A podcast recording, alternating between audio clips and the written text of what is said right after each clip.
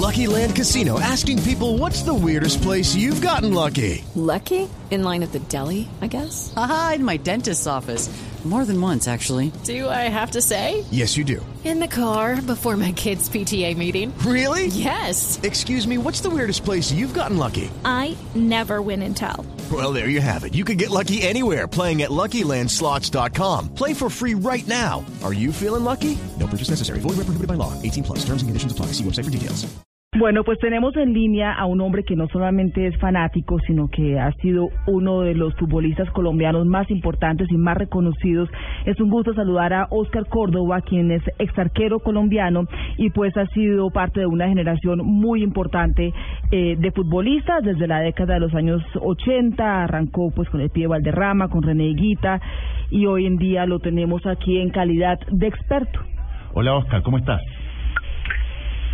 ¿Aló? Un saludo muy cordial, muchas gracias por la invitación. Oye Oscar, ¿tú sabías que tienes el invicto de imbatibilidad más largo de toda la historia en Copa América? Tú tienes 747 minutos sin recibir el- un gol en Copa América. El récord lo comenzaste tras un gol del uruguayo Saralegui en el minuto 63 del partido por los cuartos de final del 93. Después vino la semifinal con Argentina, empataron sin goles. En el partido por el tercer puesto se ganó 1 a 0. Y ocho años después reapareció el señor Córdoba como titular para extender un campeonato Copa América invicto. O sea, tenías, tienes ese récord, 747 minutos sin recibir un gol. ¿Qué te parece? Vea, eso es. ¿Qué te parece? Pero hizo la tarea. Efectivamente, lo que fue el torneo como Copa América, pero no no no tenía como Claro. el global en total de, de minutos jugados. Eh, el uruguayo Saralegui te marcó el último gol en el año 93 y de allí jugaste una semifinal con Argentina. Después un partido al tercer puesto, eh, ganaron 1-0 y en la Copa América que ganaron ustedes no recibieron ni un gol. ¿Viste? Correcto. Anótase de en ti. compañía, en compañía de Miguel Calero, correcto. Oscar, eh, bueno, entonces vamos por partes. ¿Cuáles son los torneos más importantes de fútbol? El profesor se lo sabe también de memoria, pero para Enrique y para mí, refresquenos. ¿Cómo es el orden, eh, cuál es la jerarquía, si se quiere, de los torneos de fútbol? A ver, yo, diría que pues, si uno piensa de alguna manera, eh, primero el Mundial, indiscutiblemente, la Eurocopa, la Copa América, y en cuanto a, a torneos de clubes, la Champions League, la UEFA y la Copa Libertadores. ¿Cuál es el que usted no se pierde ningún partido por nada? O sea, que, que así, así sea como dice Enrique, que el partido es dos de la mañana hora colombiana. ¿Cuál de sus campeonatos usted le pone el despertador o se mantiene despierto para no perderse su partido? Bueno, el Mundial indiscutiblemente graba uno todo, lo revisa, ve los, los recuentos, los goles, las jugadas, todo, absolutamente todo. Y ya después, lo que la Copa América, indiscutiblemente nos nos lleva a que estemos pendientes de lo que acontece en nuestro continente. Además, pues por mi cercanía con la selección, todo aquello que, que, que más o menos se pinte de amarillo, estoy ahí pendiente. Fíjese que en la Copa América hay datos bastante curiosos. Usted sabe que un colega suyo, Oscar Sergio Livingston, paisano mío de Chile, es el jugador que más partidos ha jugado en Copa América. 34 partidos tenía el señor Sergio Livingston, que murió hace ya dos años, y que en la Copa América hasta hoy domingo se han jugado 727 partidos. Imagínese, o sea, la Copa América lleva ya 44 versiones y, yo creo que la actual Copa América que estamos viviendo desde el jueves es un torneo muy atractivo porque todas las figuras están. Alexis, James, Messi, o sea, yo creo que incluso hacerla cada cuatro años fue una idea muy buena porque la, la esperamos con más ansia y, y obviamente los futboleros estamos, estamos muy, muy aficionados. Pero fíjate usted que Colombia ha jugado nueve ediciones con esta sería la 20, no pasó de la primera ronda en cuatro ocasiones, tres veces fue eliminada en cuartos, en cuatro ocasiones alcanzó las semifinales y tres veces fue finalista, el 75, el 91 y el 2001. Pero el 2001 fue finalista y la ganó. 1 a 0, ahí va. Pero yo me, a mí me Pero gusta el usted, qué, fútbol. pero usted qué es lo que enseña en la universidad, que Pero lo que veo como tan interesante como Yo soy, yo soy de La Roja y de la Universidad de Chile y me gusta el fútbol. ¿Por qué, por, Oscar, por qué ese, por qué ese fanatismo? ¿Por qué es el deporte más amado del mundo? Hace un momento hacíamos un recuento y, y el origen del fútbol es del año 2500 antes de Cristo en Egipto. ¿Por qué desde entonces los hombres particularmente son tan amantes y los enloquece tanto ese deporte? Yo creo que porque de que estamos en la barriga, en el vientre materno, pues estamos pateando.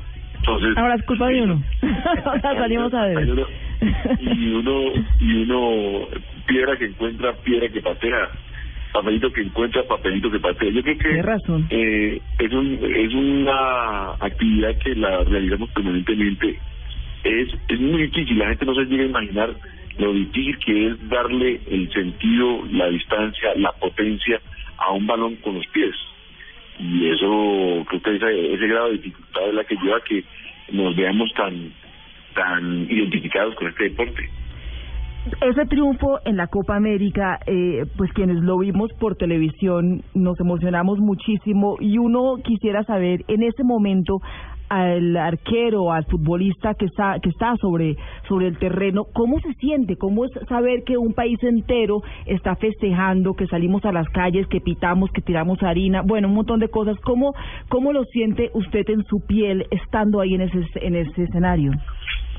Satisfacción, alegría, orgullo, pero también pasa con una facilidad, una decepción, una tristeza cuando nosotros los colombianos hemos tomado estas actividades de celebración, de festejo, para convertirlas en momentos de luto y de, y de tristeza para muchas familias.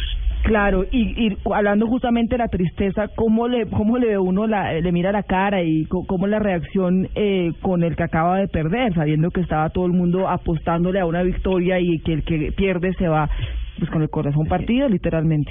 Y además Oscar tuvo la suerte no solo de jugar eh, instancias um, importantísimas de la Copa América, jugó una final con, con River por el América y jugaste muchas copas y finales con Boca, Oscar. Tu historia en torneos continentales es impresionante y un gusto hablar contigo y conocerte, pero realmente tuviste, pues hay, hay oportunidades, hay coyunturas que la vida te brinda y a ti la vida te brindó Copas Libertadores y Copa América. Son muy pocos los futbolistas que han ganado Libertadores y América.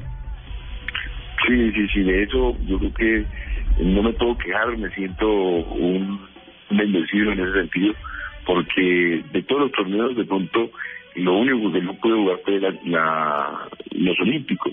De resto jugué Intercontinental de Clubes que la gané, Copa Libertadores, torneo doméstico, diferentes partes. Pero los Olímpicos me quedó pendiente, quedó una asignatura pendiente y creo que le tocará a, mi próxima generación lograr ese ese objetivo con pues con mi hija que practica el fútbol y, y le gusta esta esta disciplina Pero volviendo a una pregunta que me quedó ahí en el tintero, ¿cómo, ¿cómo abraza al que perdió? Porque es que aquí todos celebramos los triunfos y obviamente pues lloramos las derrotas, pero estando ahí usted sabe que el que perdió tenía eh, también a la hija viéndolo por televisión, entonces ¿cómo funciona eso en la cancha? A ver, me parece que el acercarse al aquel que, que pierde a veces es, es bien complicado porque es solamente un tecnicismo digámoslo así es cumplir con un, una una posición de caballero eh, eh, en ocasiones uno encuentra con las, la- las personas en la cancha con las cuales tienes algún tipo de química y te puedes acercar. De eso lo tratas de evitar porque puede sentirse como una una burla.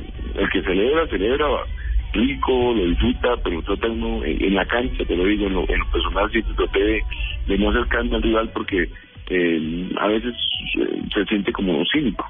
Claro, justamente ahora que usted habla de, de un comportamiento de caballeros, me llamó la atención por estos días en un partido de fútbol, que yo no sé mucho de fútbol, pues no tanto como el profe aquí que sabe un montón, pero bueno, estábamos viendo un partido con unos compañeros y un futbolista mete un gol, pero no lo celebra.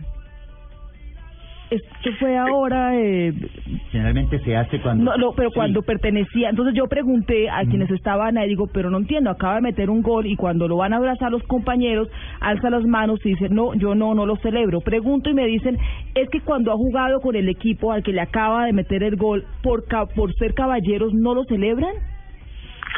Más es por su historia. El fútbol nos lleva a una dinámica de hoy estoy aquí, mañana puedo estar en cualquier parte del mundo.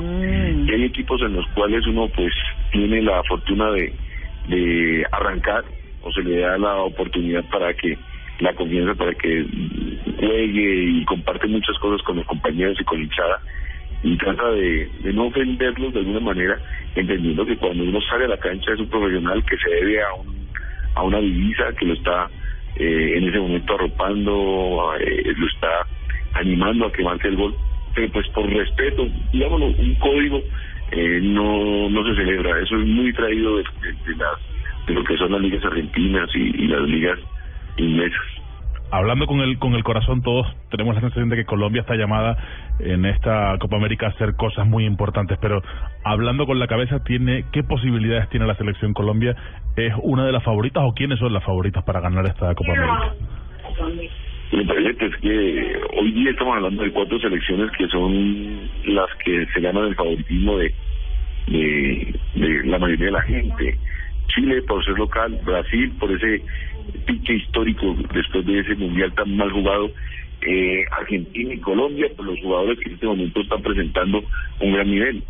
Eh, la Copa América, torneos cortos te llegan a que equipos que no tienes en cuenta den golpes, den campanazos y se monten como como figuras en cierto momento. Vamos a ver quién va a ser esa, esa selección que en este torneo va a voltear duro. Sí, lamentablemente también el fútbol está muy relacionado con la violencia, con frecuencia en, eh, en países árabes, recientemente en Egipto, sucede también mucho en Europa y en Colombia, pues en cada, cada hay un partido, la, la última copa local que jugaron eh, por lo menos siete muertos, pero hay un episodio en la historia de Colombia que no podemos olvidar y fue el 2 de julio de 1994. Así tuvieron que reportarle al país algunos colegas una noticia que para siempre ha manchado de sangre el fútbol colombiano. Colombia estremecida, el deporte mundial de luto.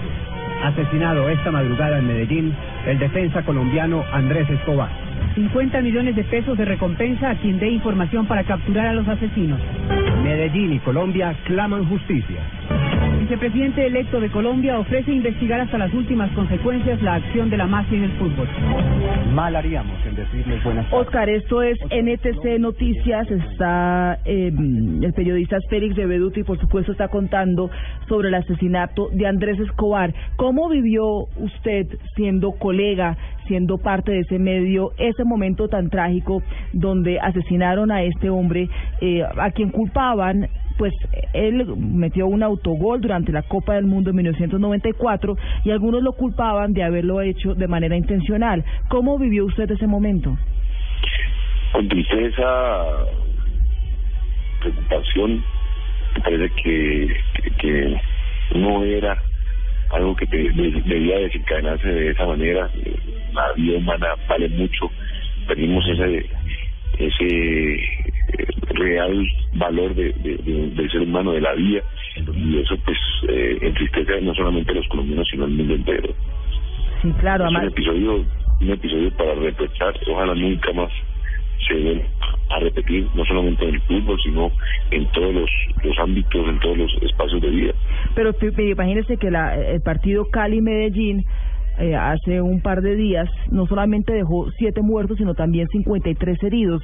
porque esa tendencia también, y no solamente los colombianos, porque en Europa se da muchísimo, en Inglaterra se da con frecuencia, porque a veces genera también esa violencia, esas barras bravas, eh, esa competencia entre equipos, se sale de las canchas de una manera no sana?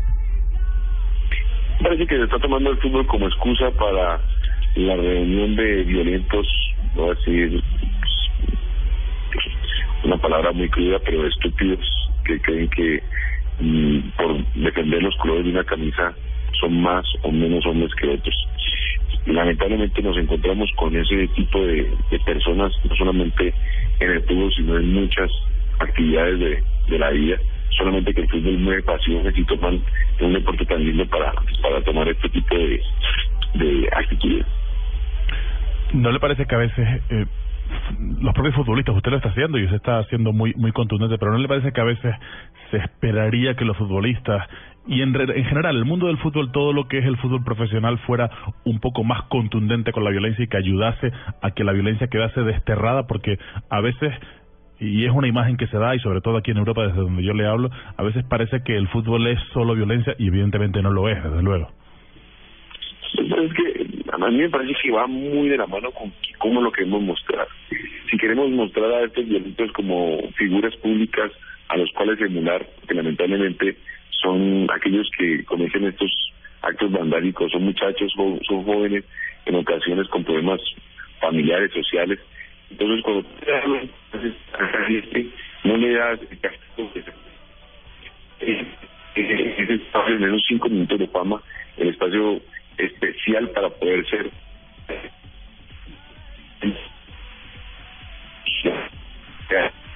Ah, lo estamos perdiendo, hombre, qué lástima.